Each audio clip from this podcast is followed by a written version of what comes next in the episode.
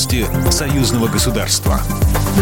Здравствуйте, в студии Екатерина Шевцова. Минск не исключает, что падение украинской ракеты на территорию Беларуси было провокацией со стороны Киева, заявил начальник белорусских зенитных ракетных войск Кирилл Казанцев. Белорусские военные сходятся на том, что ВСУ пытались противодействовать российскому ракетному налету, но снова что-то напутали.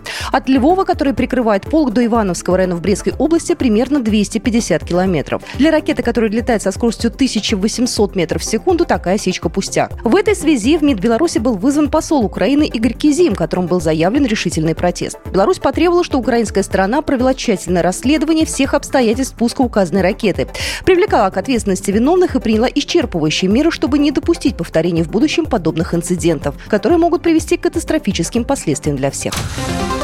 Основные внешнеполитические итоги 2022 года подвели в Министерстве иностранных дел Российской Федерации. В частности, в ведомстве отметили укрепление союзнических отношений с Республикой Беларусь. Минск с пониманием отнесся к причинам, целям и задачам СВО, предоставил площадку для проведения в феврале-марте трех раундов российско-украинских переговоров. На фоне угроз, исходящих с территории Украины от военных контингентов НАТО в сопредельных странах в республике, развернуты дополнительные контингенты совместной региональной группировки войск для обеспечения безопасности западных рубежей союзного государства. Państwa.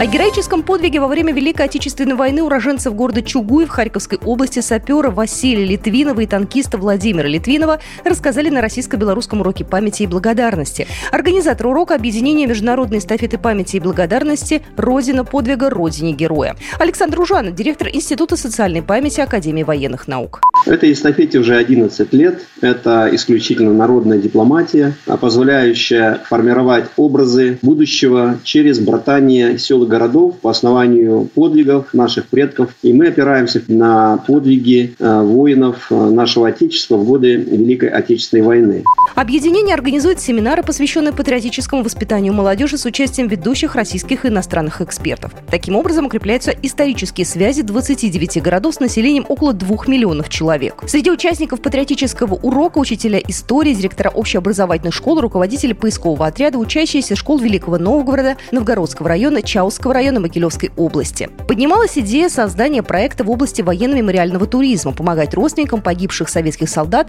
приезжать к местам их захоронений. Программа произведена по заказу телерадиовещательной организации Союзного государства. По вопросу размещения рекламы на телеканале «Белрос» звоните по телефону в России 495 637 65 22. В Беларуси плюс 375 44 759 37 76.